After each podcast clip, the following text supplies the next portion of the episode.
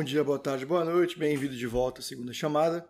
Como você sabe muito bem, a gente tem esse recesso no nosso Ministério de Jovens entre agora dezembro e janeiro. A gente tem a oportunidade de receber alguns amigos e pessoas que a gente admira para compartilhar algumas das coisas que eles aprenderam com Deus em 2023. Então, experiências pessoais, textos que chamaram atenção e verdades que, em algum nível, conduziram o coração em momentos mais desafiadores. Hoje a gente recebe o Marcos Vieira, que esteve com a gente aqui em um sábado, ele que eu tive o privilégio, a alegria de morar junto, e a gente tem sido grandes companheiros de ministério. O Marcos talvez seja, como eu falei aqui da última vez, aquele que tem o coração mais pastoral. Ele é alguém que se preocupa com as pessoas, com as suas lutas e sempre está presente no meio da igreja. Marcos, é com você. Hoje trabalho como pastor da Igreja Batista em Vila Resende e sou o carioca mais fajuto que você pode ouvir ou conhecer. Eu sou um cara que não gosto muito de praia, gosto de ficar muito na minha, tranquilo, e tô há quase 10 anos morando fora do Rio de Janeiro. Não é que eu não sinta muita falta, mas que eu me acostumei bem ao estilo e o ritmo da vida aqui do interior. Já morei em Atibaia, morei em Campinas e agora estou em Piracicaba há cerca de três anos, trabalhando numa igreja, uma igreja pequena, realidade diferente do que eu estava acostumado. Uh, trabalhei já em igrejas grandes, igrejas médias, uh, de médio porte, né, com quantidade de pessoas, 300, 400 pessoas, e agora estou numa igreja de 40 pessoas. E o que Deus falou comigo, olhando a minha trajetória desse ano, a partir da palavra e, e de tudo que eu vivi, é que algo indispensável para qualquer igreja, independente do porte, é que seus membros vivam em união. Uma unidade que não é uma unidade forçada, mas é uma unidade que o próprio Cristo pediu por nós. Talvez a gente não olhe a unidade a unidade cristã, a unidade verdadeira, a unidade bíblica, como algo tão diferencial, porque é uma igreja, todo mundo está ali junto e tudo mais. Mas quanto de nós nos esforçamos e quanto de nós vivemos realmente uma unidade centrada em Cristo Jesus.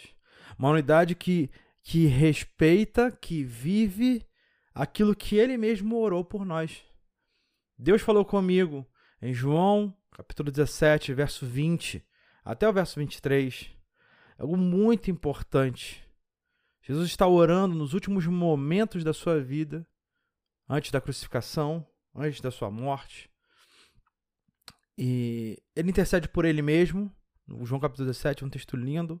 Ele intercede pelos discípulos dele que estavam ali orando, alguns dormindo já naquela hora, e intercede também por nós, nós que viríamos a crer.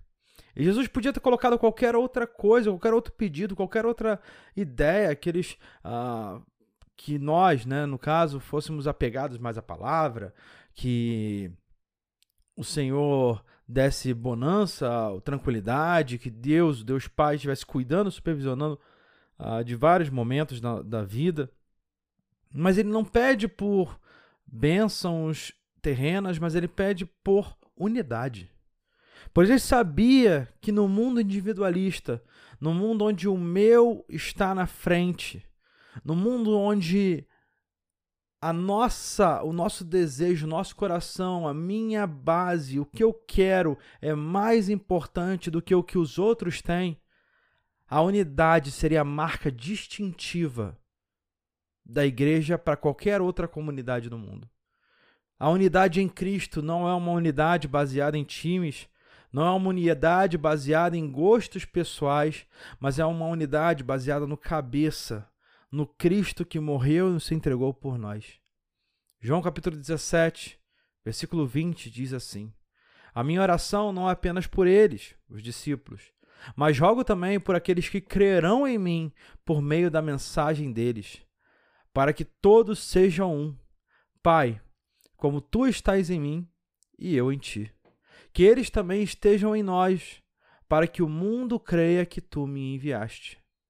Dei-lhes a glória que me deste, para que eles sejam um, assim como nós somos um. Eu neles, tu em mim.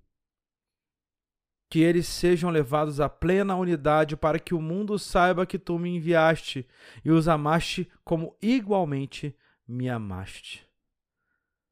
Jesus aqui, ele trata da unidade não como uma forçação de barra, mas a unidade em seus, seus aspectos diferentes que podem ser alcançados ou que são presentes dados pelo próprio Deus. Hoje eu quero falar, a partir desse texto, sobre essa unidade que é uma unidade sobrenatural, que é uma unidade sincera e que é uma unidade sinalizadora. Ela é sobrenatural porque não vem da gente. É algo dado, é um presente que é entregue a gente. Entenda, a nossa unidade da igreja, ela não é conquistada pela nossa força, mas é um agir sobrenatural de Deus.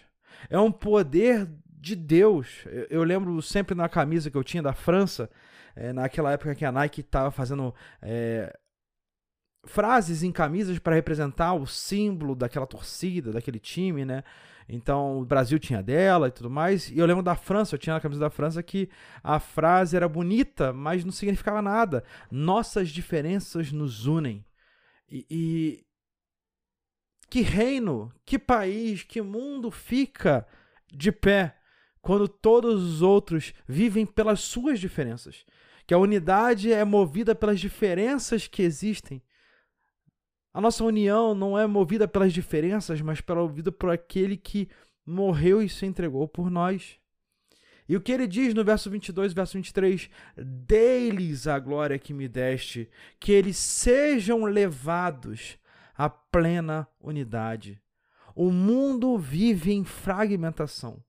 O mundo vive em individualidade, é o meu primeiro. Até mesmo aqueles que julgam é, colocar os interesses do, da nação sobre a, a, o conselho de alguns, alguma coisa do, desse sentido, eles também estão pensando só deles.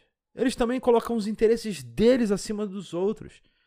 E nós não queremos, como igreja, colocar os nossos interesses, aquilo que achamos ou que queremos, como base da igreja, mas aquilo que Cristo nos orienta.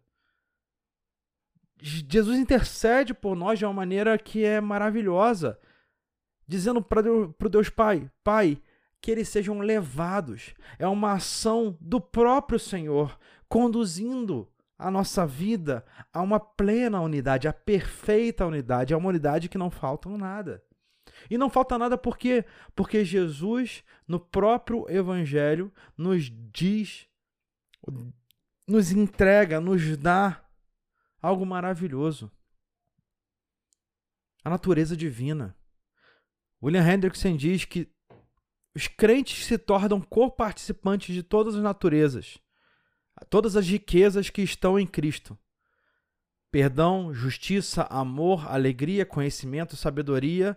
E quando esses membros da igreja se tornam cor-participantes, vivem essas bênçãos, a igreja será una, será única, será unida da mesma forma que o Pai e o Filho são um. É maravilhoso entender isso, que a nossa igreja não é unida por força humana, mas é um presente, um presente, infelizmente, que muitos descartam e deixam de lado uma, esse presente que faz a gente ter uma unidade que não é fingida, que não é uma unidade forçada, mas uma unidade sincera. Como o próprio texto diz, como tu estás em mim e eu em ti. Uma unidade que, que ama sinceramente, ama com coração, ama de verdade o irmão, que quer ter intimidade, que busca ter a intimidade acima de tudo. Se a gente vê como funciona o relacionamento da Trindade, a gente vai ver como esse presente é maravilhoso. Se você olhar Jesus Cristo e Deus Pai, cada um elevando ao outro, o Espírito Santo sendo usado por Deus da maneira como foi projetado pelos pró pelo, pela própria Trindade. Essa exaltação mútua, essa submissão mútua, essa harmonia. É isso que o Espírito Santo nos possibilita fazer. É um amor sem fim por aqueles que a gente não teria nada em comum a não ser Cristo. É onde nós temos pessoas que são casadas, com ah, jovens adolescentes andando juntos, recebendo em suas casas, orando, batendo papo, rindo e se divertindo e, acima de tudo, colocando Cristo como centro. Como o próprio apóstolo Paulo diz em Efésios capítulo 4, verso 3, façam todo o esforço para conservar a unidade do Espírito pelo vínculo da paz. É eu colocar em prática, olhando para o que a Trindade é, olhando para o que Deus é, olhando para esse presente sobrenatural da unidade. E eu falo assim: eu vou viver, não porque eu posso fazer isso, mas porque o próprio Pai me possibilita de viver isso. Não é um esforço de autopromoção. Não é um esforço de falar a igreja está unida porque eu consegui fazer, dar jeito de, a, da igreja ficar unida mas é um esforço para mostrar a glória de Deus e falar é só por Deus que essa igreja está de pé. É só por Deus que essa igreja está unida. Não é, não são as diferenças que nos unem, nos une, não são os gostos pessoais que nos unem, mas é o poder sobrenatural de Deus, o sangue de Cristo Jesus, o evangelho poderoso que dá vida, que une mortos pessoas que estão longe, que não teriam nada em comum, mas que têm tudo por estar em Cristo Jesus. Essa unidade é sobrenatural, um presente de Deus. Essa unidade, ela é sincera, não é fingida e exige esforço nosso para que conservemos a paz e o amor uns aos outros. E por fim, ela é uma unidade sinalizadora. Como o texto diz, para que o mundo creia que me enviaste, para que o mundo saiba que tu me enviaste uma placa, um sinal, um sintoma, ele não é, não tem um valor em si. Ele aponta para uma realidade maior, seja para chamar a atenção de algum perigo, seja por conta de alguma doença ou algo para além dela mesmo. A igreja é a mesma coisa. A unidade na igreja não é um foco, um objetivo. Veja como nós somos unidos.